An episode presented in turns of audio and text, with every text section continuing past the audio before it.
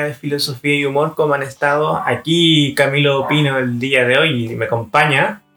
Hola, la Cali.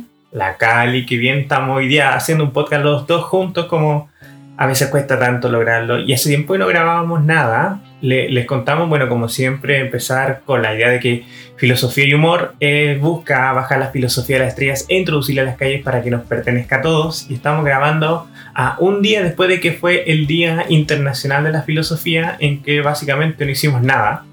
Pudimos haber hecho algo, pero no hicimos nada. Y también recordarles que, ojo, para esta fecha, noviembre del 2019 estamos haciendo un concurso en, en, Instagram. Vamos a regalar tres libros. Hoy día nos encontramos con el astrónomo chileno Premio Nacional de Ciencia Exacta, José Massa. Eh, y nos dio un libro que también pasaremos a regalar. Regalaremos tres libros. Así que vayan a la publicación del sorteo que está en nuestro Instagram. Participen ahí, están las reglas, están todos los datos y ya les comentamos un poco de eso. Y día Cali, ¿de qué les vamos a hablar?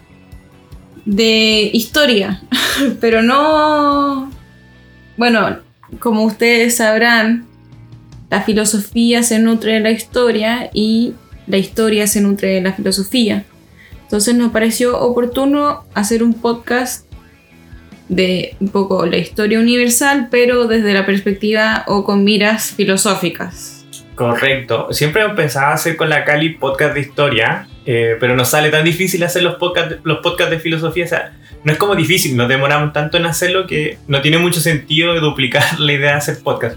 Pero así que de repente vamos a estar haciendo podcast de temas de historia, cosas así. Espero que los disfruten, pero por ahora no. Entonces, eso como les contaba, entonces la Cali, una historia universal de eh, con contrapunto a la filosofía. No sé cómo se va a llamar este capítulo, lo vamos a decidir luego. Así que usted ya debe saber el nombre viendo todo esto, pero vamos a empezar rápidamente porque en teoría yo creí que podíamos hablar esto en media hora, que generalmente lo que duran nuestros podcasts, pero ahora que lo pienso puede extenderse mucho. Así que no sabemos si este va a ser el primer capítulo de historia y filosofía y, o simplemente vamos a hacer un gran capítulo o lo que sea. Pero yo quería empezar con una pregunta para ti, Claudia, que te encanta este tema. ¿Por qué nosotros hablamos de historia? O mejor dicho, ¿hay una filosofía de la historia? Chuta, por filosofía de la historia...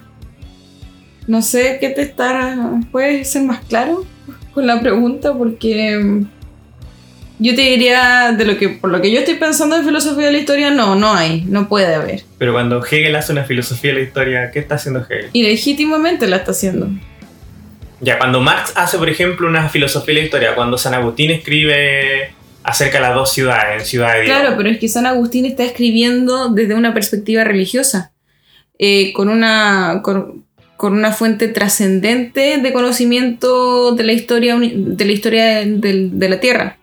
Pero cuando Hegel o Marx escriben, hacen una filosofía de la historia, ellos lo hacen desde sí mismos. Hegel, claro, postula eh, el espíritu absoluto, etc. Pero él no está todavía, no es uno con el espíritu absoluto todavía. E incluso así, pareciera que es confusa la relación del espíritu yo creo que en el fondo lo hace de manera ilegítima. O sea, tú no estás de acuerdo en que podríamos hacer una filosofía de historia. Yo, por ejemplo, sí creo que podríamos hacer una especie de filosofía de la historia.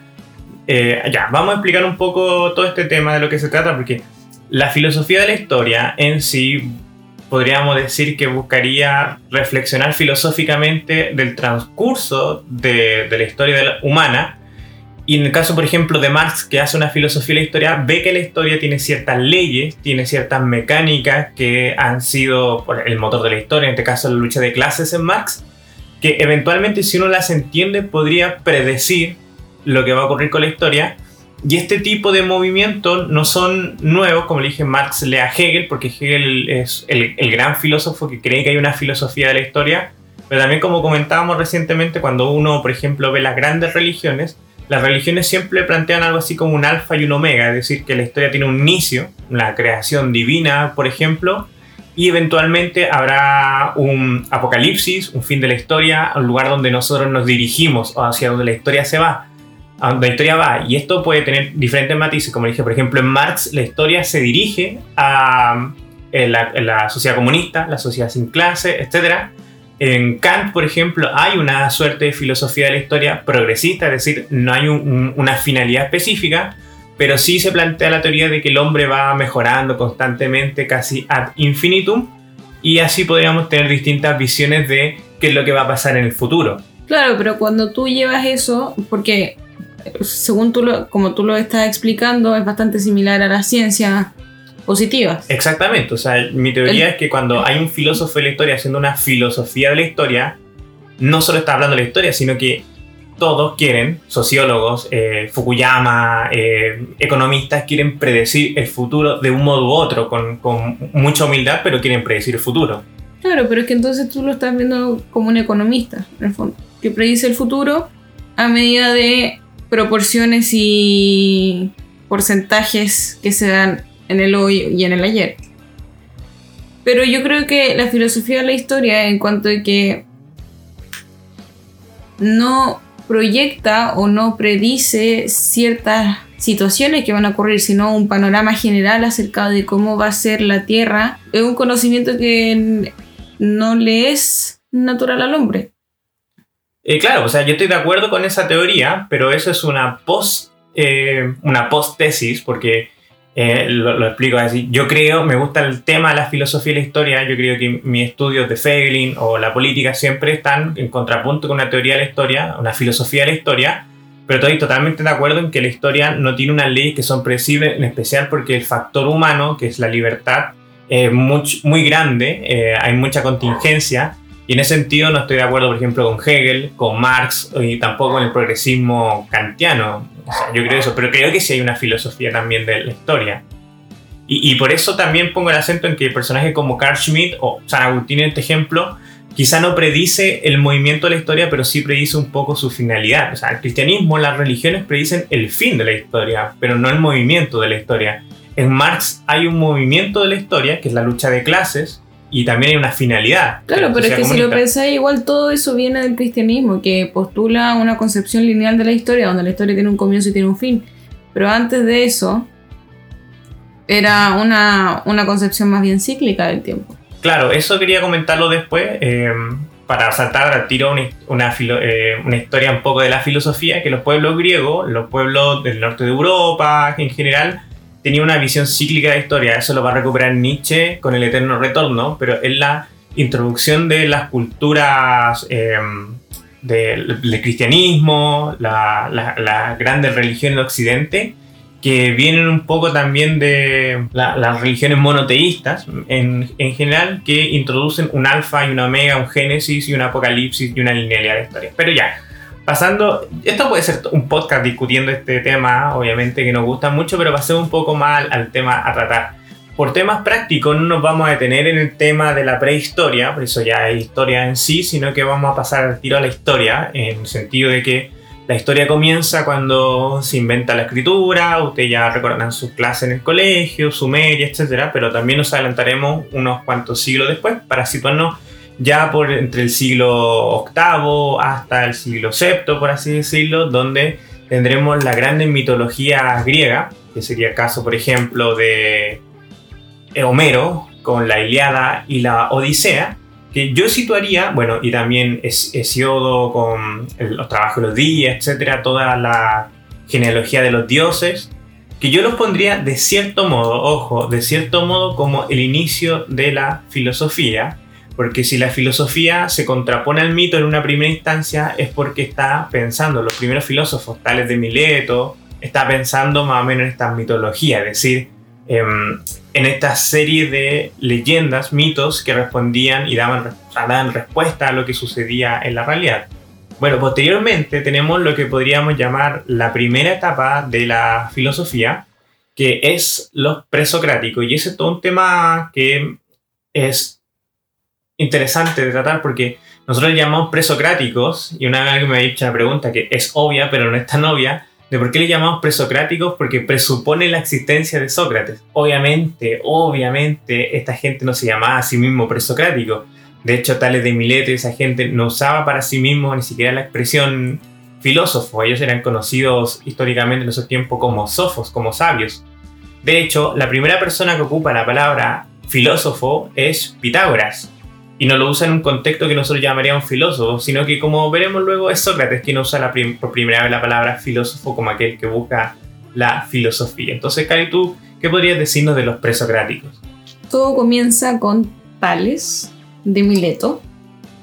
Perdón, es un paréntesis un poco general, pero recuerden que eh, los pueblos griegos, las polis griegas, perdón, eh, estaban distribuidas alrededor del mar Mediterráneo, no solamente en la actual Grecia. Creo que Mileto es alguna parte de Turquía, creo, no estoy segura. Mileto queda específicamente en Jonia, en Asia Menor. ah, nada que ver, perdón.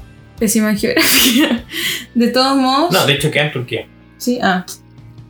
Peor aún. Tales era una persona muy adinerada y la leyenda cuenta que un día se cayó un hoyo y ahí fue cuando le bajó el, la iluminación, por decirlo de alguna manera, y comenzó a filosofar. Y comenzó a preguntarse, y esto es un poco la temática, a pesar de que todos ellos dicen cosas distintas y muy interesantes, comienzan a preguntarse eh, acerca de la naturaleza, de cómo funciona la naturaleza, cómo, cuál es el principio de la naturaleza.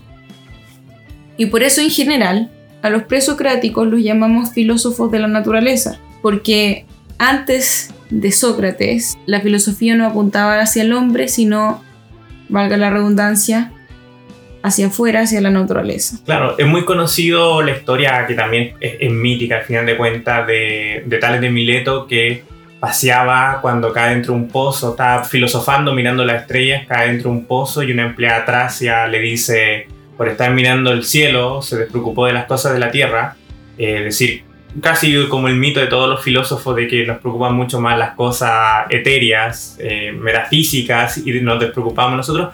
Pero eso también tiene un grado de, como les dije, de mito porque Tales era un gran matemático, un gran geómetra y también estos conocimientos matemáticos los usó para ser un exitoso eh, empresario, emprendedor. Tales compró un montón de molinos para, para hacer eh, aceite, se conocían mucho por eso y como me contaba recién la Cali, probablemente la mayor parte de los filósofos clásicos que conocemos tenían un nivel socioeconómico suficientemente bueno como para poder dedicarse a la filosofía, es decir, tenían tiempo libre. El ocio venía dado por una condición económica eh, interesante. De hecho, Platón ya va a comentar que para dedicarse a la política no hay que tener, eh, hay que tener tiempo de sobra, tiempo suficiente y eso muchas veces se puede dar con una condición que es muy difícil de tener dinero y a la vez no tener que vivir esclavizada al dinero. Pero como contaba también la Cali, los presocráticos se centran en el tema naturaleza. La naturaleza tiene dos mecánicas muy interesantes, que es que en simple nada cambia y al mismo tiempo todo cambia. Es decir, en naturaleza cuando vemos todas las cosas cambian, eh, mutan, y por otra parte, la naturaleza tiene una parte que nunca cambia y nunca muta.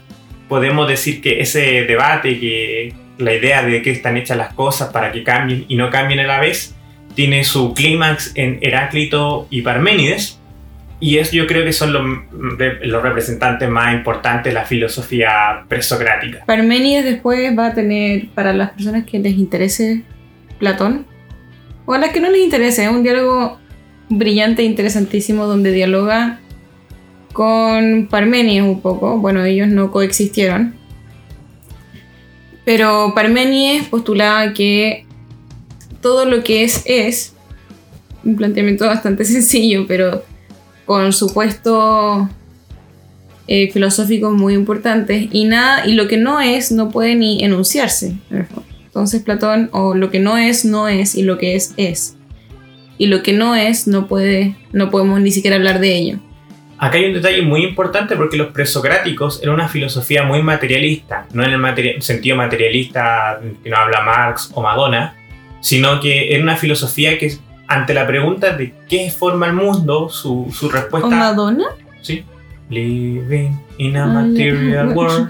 Porque ante la pregunta de qué forma el mundo, la respuesta que ellos eran generalmente de carácter material, es decir, Tales hablaba del agua, otros personajes del aire, de los átomos, etc. Había una pregunta material y quiero recordar eso para la siguiente parte, pero después de eso nosotros, primero que todo, estamos hablando de esto lo que se llama la antigüedad, todo esto estamos todavía en el periodo de la antigüedad vamos a ver que los periodos de la historia tienen subdivisiones y nosotros podemos decir que la primera subdivisión filosófica es la de los presocráticos y después pasamos a la etapa clásica que se caracterizaría la filosofía como la filosofía socrática en adelante.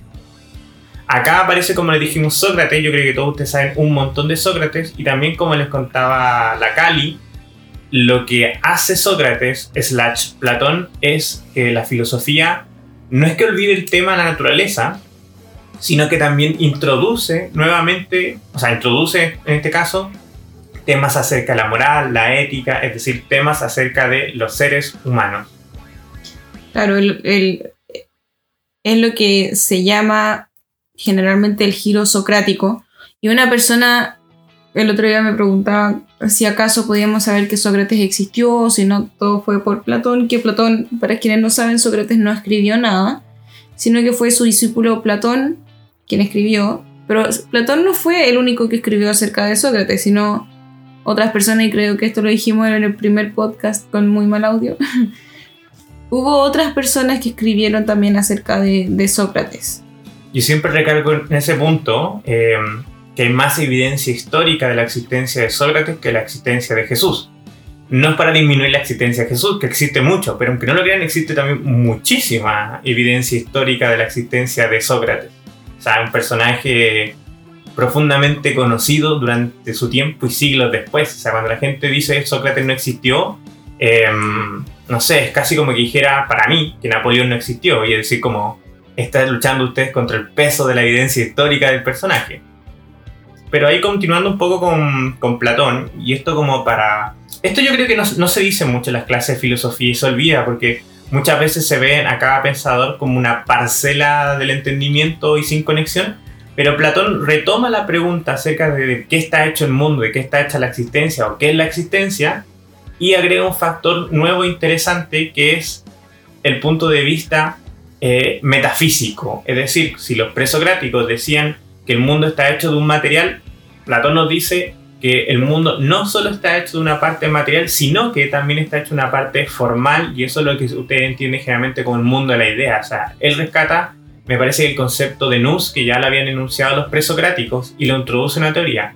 La dificultad ahí es que Sócrates crea para mí una de las primeras escisiones de la historia de la filosofía, porque así como René Descartes habla de que existe una res cogita y una res así de todo, así Platón ya con su teoría que rescata la teoría materialista de los presocráticos, introduce una teoría idealista, formalista y en que la realidad en verdad corresponde a dos planos de existencia conectados.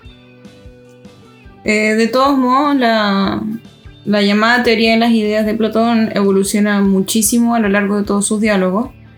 Eh, en un principio se parecía mucho a la, teoría del ser de Platón, de, perdón, de Parménides, donde para Platón lo real eran las ideas y lo material no, no existía realmente, y luego va evolucionando y, y si bien, claro, las ideas tienen una, realidad mayor, también lo material es mayor.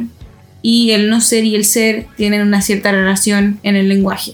Claro, entonces Platón de cierto modo rescata a Heráclito en el mundo material, le da crédito a la existencia, por así decirlo, en la filosofía heraclitiana y también le da un lugar muy interesante a Parménides. O sea, antes de Platón teníamos una, el camino o éramos heraclitianos o éramos parmenidianos, por así decirlo, y con Platón de cierto modo, y ojo, de cierto modo podríamos decir que somos ambas a la vez. Claro, porque si bien para Platón, y esto es, así también, lo material eh, no tenía mucha importancia, sí reconocía que el conocimiento partía por las cosas materiales, porque una persona no puede elevarse desde la nada hasta el conocimiento de, de la de las formas o de, de las ideas, sino que nosotros conocemos lo bello viendo a alguien bello o viendo una cosa bella y de ahí nos vamos, vamos pensando y vamos averiguando acerca de qué es lo bello en sí, por ejemplo.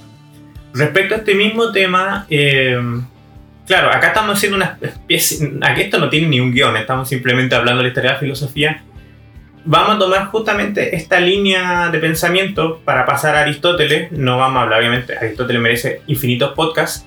Y Aristóteles lo mismo, cuando uno habla de Aristóteles, habla de la política de Aristóteles, la ética, de un montón de temas de Aristóteles, pero entremos a Aristóteles de lo que estamos hablando, porque Aristóteles también recoge las ideas presocráticas.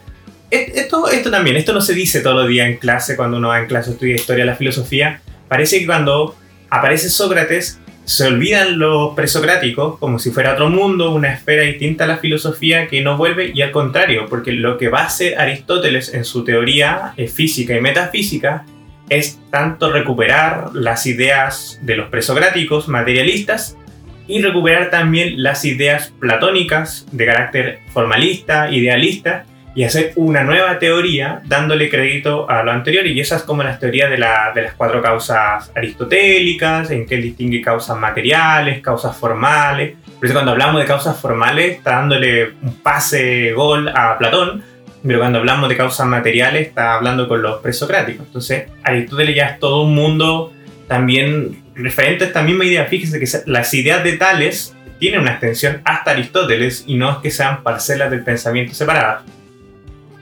Eh, claro, Aristóteles básicamente, insistimos, esto no es como para hacernos una idea nomás, pero Aristóteles decía que lo que conocemos es lo que es, o sea, en el fondo lo que tenemos en nuestra mente y que conocimos como mesa, por ejemplo, es una mesa. Platón, si se acuerdan, habíamos dicho lo bello, pero también estaba hay cosas más bellas que otras, una persona no podemos decir qué es lo bello a raíz de una persona bella o una persona fea, por ejemplo. Porque no es ninguna de las dos. Una persona fea puede ser más bella que otra persona o así. Entonces no, no sabemos concretamente lo que es bello a no ser de que veamos la idea, por ejemplo. Pero en Aristóteles, cuando nosotros conocemos una mesa, por ejemplo, eso es la mesa. La mesa no es otra cosa que tengamos que, a la que tengamos que llegar más allá. Claro, yo le decía a los niños en clase, no puede ser que lo que haga que una mesa sea la mesa esté fuera de la mesa. Eh, una idea muy cara. Entonces, Platón postula, o sea, perdón, Aristóteles postula esta teoría que es denominada realista, donde lo que se conoce es la realidad. Así podemos pasar, como dije, una historia así como superficial de la historia de la humanidad a través de la filosofía. Estamos en el mundo clásico. Eh, si ustedes siguen el podcast que nunca termino, que es el microcurso de filosofía estoica, ahí ya nos conectamos con lo que decía la, la primera sesión. Eh, ocurren muchos cambios sociopolíticos en el mundo clásico, la conquista de Macedonia, Alejandro Magno, la expansión del imperio.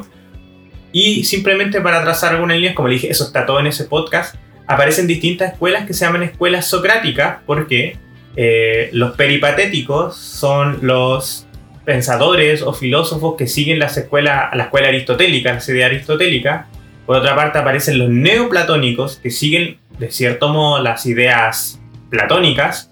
Por otra parte existen lo que San Agustín va a llamar los académicos, que son los que vienen de la academia, que también siguen las ideas platónicas. También hay una distinción ahí muy grande que amerita otro podcast pero de la figura de Sócrates o de otros discípulos de Sócrates se desprenden otras líneas, por ejemplo, los cínicos, los epicúreos, los estoicos, etcétera, que se llaman las escuelas mayores y escuelas menores eh, socráticas, y eso van a avanzar durante varios siglos después de la muerte de Sócrates y de Platón y Aristóteles. Y ahí viene, yo creo que la primera gran división de la historia de la humanidad. Eh, después de este periodo hermoso que tiene, no tan hermoso, pero interesante que tiene la Grecia clásica, la Hélade, y como decía la Cali, que nos, no, dejemos un poco el atenocentrismo, es decir, la idea de que Atenas es el centro del mundo en ese tiempo, sino que en varias islas alrededor del Mediterráneo que están filosofando, pasamos un periodo que se llama el helenismo, como le dije, eso todo en el otro podcast, ustedes lo pueden ahí estudiar, nos podemos detener otro momento en eso, pero podríamos decir que se aproxima la Edad Media. Ahí estamos conectándonos un poco más con la historia. Cali, según tu parecer, ¿qué marca el inicio de la Edad Media o a la vez el fin de la antigüedad? Bueno, la historia no tiene años concretos, ¿cierto? Nosotros decimos, esto es un ejemplo, me estoy yendo por la raíz, que, no sé, la modernidad empieza en 1492 con el descubrimiento de América, etc. Entonces, si bien uno puede poner fechas concretas, en realidad son procesos mucho más largos que fluctúan en, no sé, cientos de años antes y cientos de años después de la fecha determinada. Yo creo que la Edad Media comienza con el cristianismo. Entonces, tú estás situando la Edad Media en el siglo primero. Que comienza, sí. Claro. Yo creo que sí, porque ahí empiezan los primeros apologetas eh, que empiezan a hacer filosofía defendiendo un poco al cristianismo. Luego ya empiezan los padres de la iglesia, San Agustín en el siglo IV. Cuarto, quinto. Y la Edad Media está, está por ahí también, pues como que la fecha donde se, se termina es la caída del Imperio Romano. Que sería siglo V. Claro. Yo totalmente de acuerdo. O sea, eso mismo quería hacer énfasis lo que dice la Cali. La historia generalmente no es un año y a veces un día en que la historia cambia, sino que son procesos. Yo me acuerdo que le decía al alumno en el colegio, es como un hielo que se derrite cada época. Entonces, hay un momento en que hay un porcentaje de hielo sólido y agua, ahí se va descongelando, descongelando, y un porcentaje que es más agua que hielo sólido y así eventualmente va a ser solo agua, pero es un proceso y no es de un día para otro. Por eso la Cali dice, con la entrada del cristianismo, y uno puede decir siglo I, siglo II, y no son pocos los historiadores que también aseveran la tesis de que la Edad Media podría empezar en esos tiempos. Hay un montón de temas porque eh, llega el cristianismo a Grecia también, se junta con las ideas neoplatónicas y empezaremos con lo que ya es la historia filosófica del cristianismo que va a marcar la Edad Media, pero también como dice la Cali, el momento en que todos recordamos en el colegio que empieza la Edad Media sería la caída del Imperio Romano. Claro, y también la geografía, uno podría decir que empieza más por África. Puede sonar súper contraintuitivo, pero si uno ve un mapa de los filósofos, etc., no parten en Europa donde uno, se, donde uno imagina la Edad Media, sino que parten eh, como de Asia o no, perdón, Asia no, eh, de África, pero África tirando un poco para Asia Menor, como dijo Camilo antes. Y de ahí va subiendo poco a poco, a medida que también se va conformando más lo que nosotros llamamos y conocemos como eh, Edad Media. Hay un proceso de, cambio.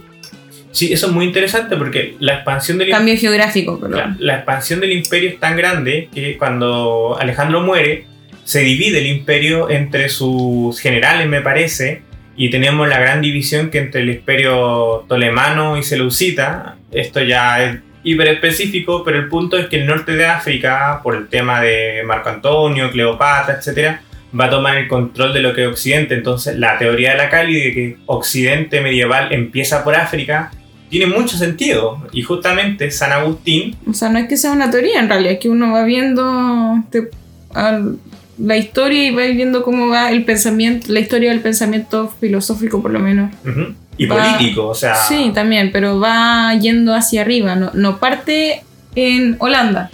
Claro, saludo a nuestros amigos holandeses que nos escuchan. Em, pero tenemos justamente que es, cuando uno piensa en San Agustín, San Agustín está hablando en África, San Agustín vive en África, por lo menos en un, un periodo filosófico interesante, también fue ciudadano romano, etcétera de, madre cristiana, padre romano, etc. Y es muy interesante porque San Agustín, la filosofía de San Agustín comienza fuertemente cuando los romanos ven que cae el imperio. La caída del imperio para la humanidad, del imperio romano, fue uno de los momentos más estremecedores de la existencia porque uno podría pensar que Estados Unidos cae, uno podría pensar que eh, China cae, pero era muy difícil pensar que un imperio tan fuerte y con tanta potencia como el imperio romano es decir, que ni siquiera el imperio más grande de la historia de la humanidad pudo aguantar el paso de los siglos, la decadencia interna. Y para muchos romanos de ese tiempo, el problema fue que el imperio romano avanzó hacia el cristianismo. Entonces le echaron la culpa, la decadencia y el fin del imperio al cristianismo. Y San Agustín aparece como un personaje diciendo, oye, acá esto no es culpa del cristianismo, esto estaba hace, hace un tiempo re mal. San Agustín ya convertido. Claro, ese San Agustín si ustedes leen, nosotros tenemos una sección que hacemos una vez al mes que se llama Las Confesiones de San Agustín, libro recomendadísimo para todo este tema. Acá dos recomendaciones. Los textos de Guthrie, si bien son súper específicos, eh, es muy interesante para la filosofía clásica y de para estudiar la filosofía medieval habría que leer a Gilson, creo yo. Tuve que. O sea, no- yo leí a Gilson. René Gilson, ¿cierto? No, Etienne. Etienne Gilson, perdónenme. Eh, yo lo leí a él.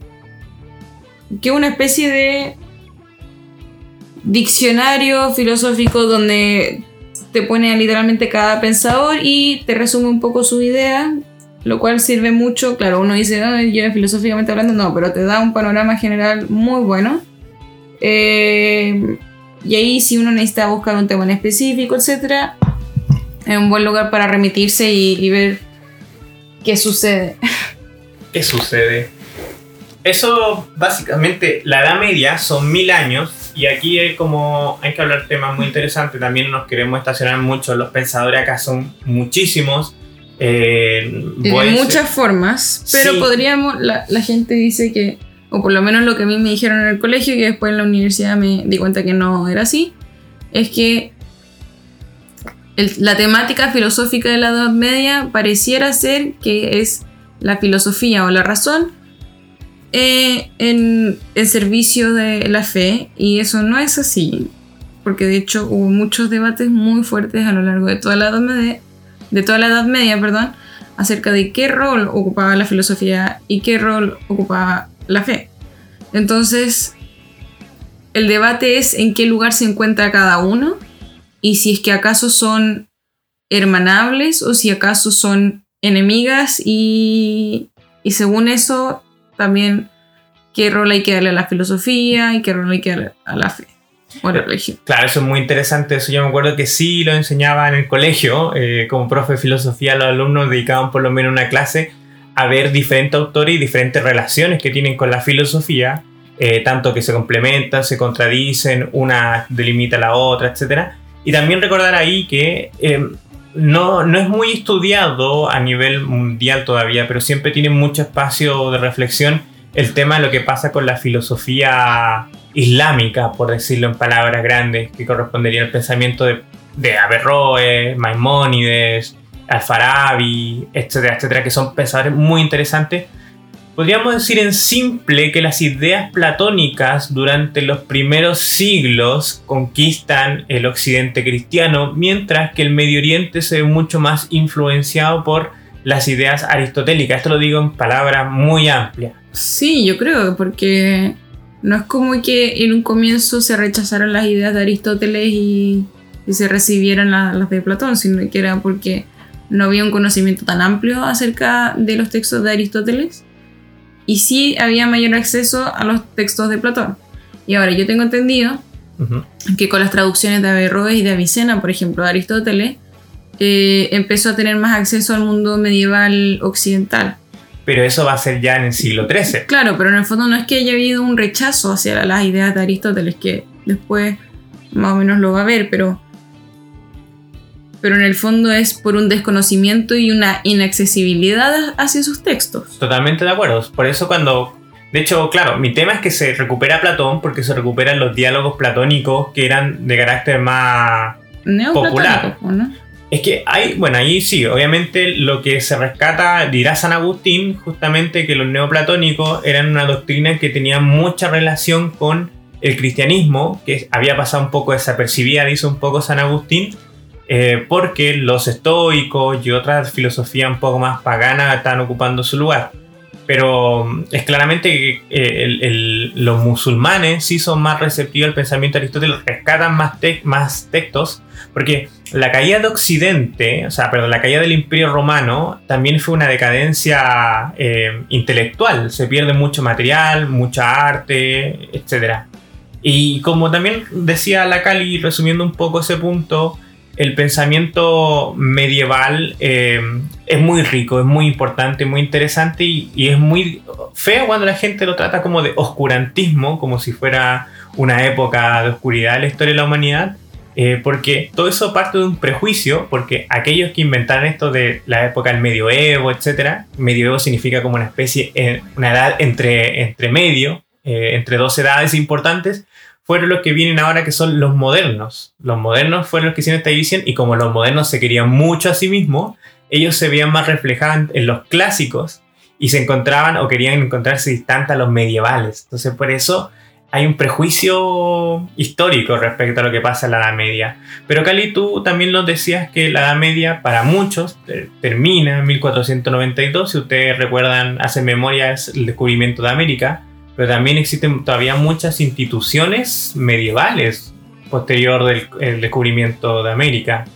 Sí, en alrededor del año 1100 comienzan a formarse las primeras ciudades. Recordemos que la Edad Media se caracteriza por tener un sistema feudal. Ah, habían dos, dos, momentos de la Edad Media. La Alta Edad Media y la Baja Edad Media. Me parece que la primera es la Baja Edad Media. No, la primera es la Alta. La primera es la Alta Edad Media y luego viene la Baja Edad Media. Y comienzan las primeras ciudades y paralelamente, o casi paralelamente, comienzan también las primeras universidades. El sistema universitario el otro día un profesor dijo eh, que universitas, universitas, en realidad todos creíamos o asumíamos el lado romántico que significaba como un lugar de conocimiento universal, etc. Y él dijo, no, literalmente significa corporación.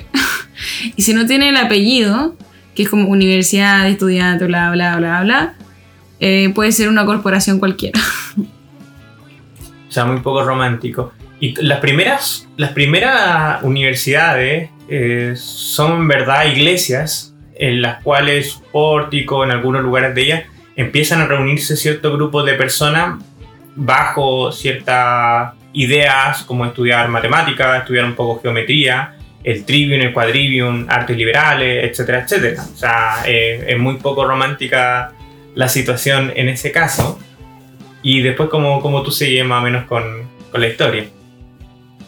Eh, sí, de todos modos, había algo que quería mencionar antes, que era que Aristóteles, claro, si bien la recepción fue tardía, eh, no estuvo exento de críticas, porque ya después de casi mil años de San Agustín, sus postulados filosóficos estaban súper aceptados y eran muy, muy bien seguidos. Pero con Aristóteles, y perdón, la filosofía de San Agustín es muy platónica. Y Aristóteles no es tan platónico, para nada. Eh, y comenzó y fue una especie de torbellino. Y hubo dos personas que realmente defendían eh, la filosofía de Aristóteles como algo que eh, sí podía ser utilizado o sí tenía miras hacia la religión católica también, que eran Alberto Magno o San Alberto Magno y Tomás de Aquino o Santo Tomás de Aquino. Es muy interesante notar, y esto no se ve mucho, que la recepción de Santo Tomás en la Edad Media, siglo III en adelante, fue menor. O sea, es la luz de la iglesia y todo lo... un doctor de la iglesia. Doctor de la iglesia, claro, y, y, todo lo que uno puede decir, pero en los momentos en que Santo Tomás reflexionaba hacia su filosofía, no fue popular, de hecho fue no podría decir revolucionario, sino que contracorriente un poco lo que decía, porque como decía la Cali, eh, el occidente cristiano era, eh, perdóname la distinción, neoplatónico. era platónico sí, pero ya específicamente neoplatónico. Entonces... Claro, y de hecho hubo un cierto momento en la historia donde se prohibieron ciertas tesis averroístas, o averroístas latinos, mejor dicho, que eran como la lectura de Averroes en Edad Media de Occidente, por decirlo de alguna manera. Y en esas tesis, que eran 77, si mal no recuerdo, una de, o varias de ellas, eran tesis eh, sostenidas por Tomás de Aquino y casi lo prohíben hasta que deciden o luchó o defendió y lograron no prohibirlas, pero en el fondo es impresionante el, cambio de la historia. Ahora, eso no pasaría con personas como Guillermo de Ockham, que, que si bien fue muy discutido y fue totalmente novedoso en el panorama filosófico eh, respecto a la voluntad de Dios, qué podía ser o no hacer la voluntad de Dios. Tampoco fue muy popular, o sea, fue popular claramente, pero tampoco persistió en la historia como San Agustín o Tomás de Aquino. A mí me han dicho, y esto ya es como rumor, yo tengo conocimiento específico de esto, que las tesis de Ockham fueron casi pedidas para Ockham para luchar contra las tesis de Santo Tomás de Aquino Y como tú también dices, eh, Ockham es muy conocido en los círculos filosóficos, pero no es tan popular como este otro filósofo. La influencia teórica de Ockham, creo yo, marca profundamente la modernidad. O sea, para mí la modernidad empieza en Ockham. Así, tirando tesis descabelladas, medio descabelladas, para mí la modernidad empieza en Guillermo de Ockham, siendo que otros filósofos lo van a situar en René Descartes, Isaac Leibniz, eh, otros en el Leviatán de Hobbes, eh, otros sitúan la modernidad en Claro, pero igual Descartes y Hobbes son contemporáneos. Claro, yo creo que son diferentes influencias porque René Descartes eh, tiene una influencia científica. Totalmente de acuerdo, pero ellos discutían y en las meditaciones, al final de las meditaciones hay una respuesta y contrarrespuesta. Y ahí hay unas con Hobbes. Con Hobbes. Mm. Claro, son, por eso sí, de acuerdo. Yo creo que Hobbes es, es el inicio de la modernidad política. Otros podían situarlo en Maquiavelo también. Otros podían situarlo en Bodin las tesis de Bodín también son... O Marsilio de Pava. Marsilio de Pava también. Eh, otros sitúan que el inicio de la modernidad está en la reforma protestante, también es una posibilidad, etc.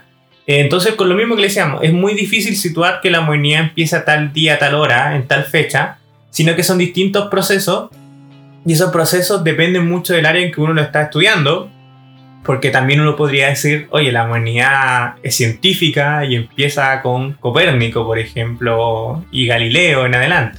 Entonces, teníamos tesis para llegar, como se dice, a la chuña, de dónde empieza, como les contaba el Yo he leído a varias personas que sitúan el comienzo de este, de este cambio de pensamiento de la humanidad con, con Leonardo da Vinci, después Kepler, claro, está Nicolás de Cusa también. Claro, para otros, por ejemplo, el descubrimiento de América marca la modernidad, pero las instituciones que se reparten América, la primera repartición de América, que, sabrán el, tratado de, de, Tordesillas, todos esos tratados son tratados con instituciones medievales, es decir, la iglesia fue la que medió entre distintos estados para dividir. Y ustedes verán que la modernidad poco ya entrada, la iglesia no puede mediar entre estados, o sea, no hay una entidad superior a los estados que son soberanos, y eso lo veremos un poco después. Eh, Cali, ¿recuerdas tú qué libro recomendarías para introducirnos en el pensamiento de la modernidad? Eh, hay uno que a Camilo le gusta mucho. Yo estaba pasando la pelota a ti, pero sí. Sí, lo tengo claro, pero no, a mí no me gustó tanto, pero, o sea, está bien. Que se llama El pensamiento moderno de Villorio, Villoro, Lucas, Luis, Luis Villoro. Se llama, claro, eh, introducción. No, el pensamiento moderno. Sí, así pero es como el renacimiento. Porque así como el pensamiento clásico puede dividirse como el presocrático, helenismo, etc., la medievalidad también tiene su momento. La modernidad está también en muchas divisiones y la modernidad empieza con el renacimiento. Y este libro es un. Es una herramienta que está bien para introducirse. Eh, de todos modos, yo creo que hay mejores, pero que también son más complicadas eh, de leer. Entonces, si alguien quiere instruirse, pero no, no quiere estudiar algo, sino que leer amenamente, yo creo que ese libro está súper bien. Yo lo encuentro muy interesante porque empieza a explicar qué pasa con la idea de la historia. Yo creo que empieza realmente una filosofía de historia fuerte, aunque ya está en San Agustín, por ejemplo, para mí. Eh, pero empieza los temas de cómo el hombre, Claro, lo que pasa con la modernidad y con esta revolución científica es que se dan cuenta que la Tierra no es el centro del sistema solar, ni mucho menos del universo. Al final somos una piedra dando vuelta a un espacio infinito. Y esa misma idea empieza a entrar en la antropología, es decir, la gente empieza a pensar sobre sí mismo, es decir, así como no existe un lugar definido de la Tierra, el hombre tampoco tiene un lugar específico en la estructura social de la polis, es decir, yo no tengo por qué ser un, villano, no tengo por qué ser no sé qué. Y empieza la filosofía y la historia donde la gente empieza a buscar su lugar en el mundo y por eso empieza la grande conquista en América y un montón de cosas más. Yo encuentro que eso es interesantísimo. Donde tú... Eh, y ahí yo encuentro que también vino unos temas más... Bueno, ya la modernidad también son infinitos filósofos muy importantes. Creo que mi tiempo filosófico que más me gusta, sino el mundo contemporáneo pero tú, Cali, ¿dónde situarías el fin de la modernidad? ¿O hay un fin de la modernidad? Sí. La primera pregunta, ¿seguimos siendo modernos? En el caso de no, ¿dónde está el fin de la modernidad? Yo creo que hay una distinción, que es una distinción histórica, pero yo creo que vale también para la filosofía entre la modernidad y el modernismo como respuesta a la modernidad. Ahora, el modernismo de repente se lo entiende como dentro de la misma modernidad. Si es así, yo creo que no hemos, no hemos terminado todavía, pero al mismo tiempo es muy difícil creer que estemos en la misma época que en la que estuvo Leonardo da Vinci. El problema es que en esta época siguen habiendo signos y características de la época en la que estuvo Leonardo da Vinci. En conclusión, no sé, se lo dejaremos a las personas del futuro. Claro, o sea, es un tema muy interesante porque no hay en la... Ya, partamos así, para algunos la, la modernidad acaba con la Revolución Francesa. Para algunos la primavera de Europa, para algunos sería la Revolución Rusa incluso, para algunos la modernidad acaba con la Primera o la Segunda Guerra Mundial, 1945, para otros la modernidad acaba con el atentado a las Torres Gemelas, para otros la modernidad acaba con la caída del muro de Berlín. Es decir, tenemos diferentes épocas que diferentes historiadores, filósofos, etcétera, van a situar el fin de la modernidad y también, como decía la Cali, nosotros a veces hablamos de posmodernidad en el sentido de que fuera como otra época, pero también filosóficamente hay que entender que esas posturas filosóficas no nacen como un movimiento nuevo. O sea, la distinción que existe entre el pensamiento postmoderno y el moderno no es tan grande como la distinción entre el pensamiento medieval y el pensamiento clásico. Claro, no es un Descartes a un San Anselmo. Que algunos pueden decir que Descartes es la respuesta a San Anselmo. Yo no creo, yo creo que Descartes se inspira, obviamente está, toma cosas de San Anselmo, pero no es una respuesta de él, sino que a partir de eso construye algo nuevo. Y yo creo que todo lo que se ha hecho hasta ahora, desde Hegel probablemente son respuestas hacia ellos mismos. Algunos dicen que son radicalizaciones de la modernidad. Es decir, la modernidad, el mundo donde vivimos nosotros, el mundo posmoderno que muchas veces vamos a entender, no es un pensamiento diferente del moderno, sino que en muchos sentidos es una respuesta directa, pero en las mismas categorías, o por su parte, una radicalización de los postulados, por ejemplo, cientificistas, progresistas. Claro, el, existencialismo a Kierkegaard, pero Kierkegaard al mismo tiempo es un hombre de su época, o no tanto, pero, pero lo es al final del día.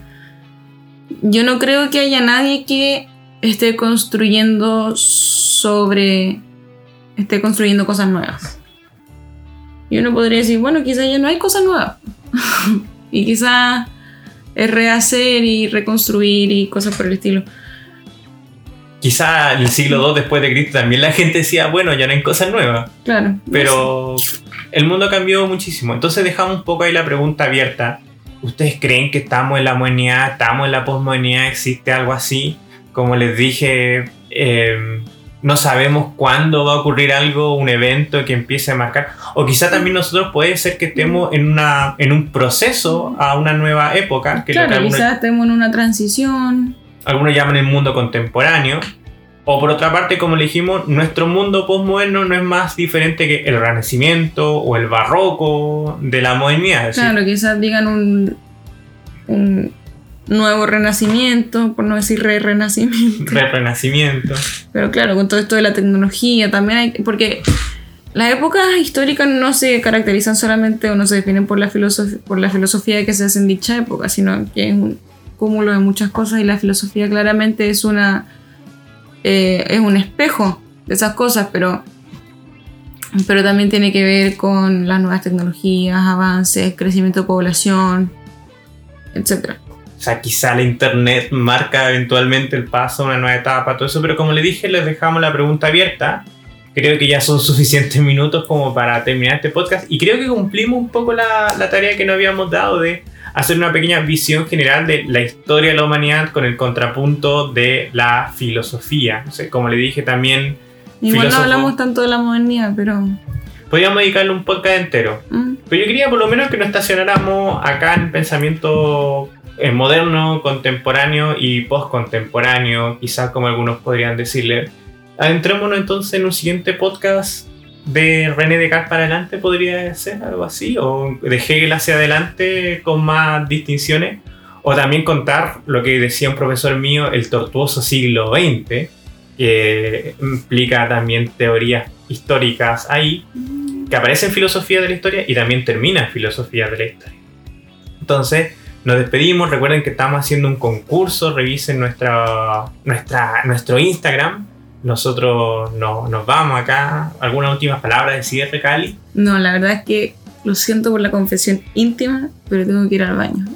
Así que, claro, y como no podemos grabar esto en el baño, yo también me despido acá. Recuerden que Filosofía Amor busca bajar la filosofía de las tres, introducirla en las calles y pronto les tenemos increíbles noticias por parte de nosotros. Así que muy atentos y nos escuchamos en el siguiente podcast. Adiós. Chao.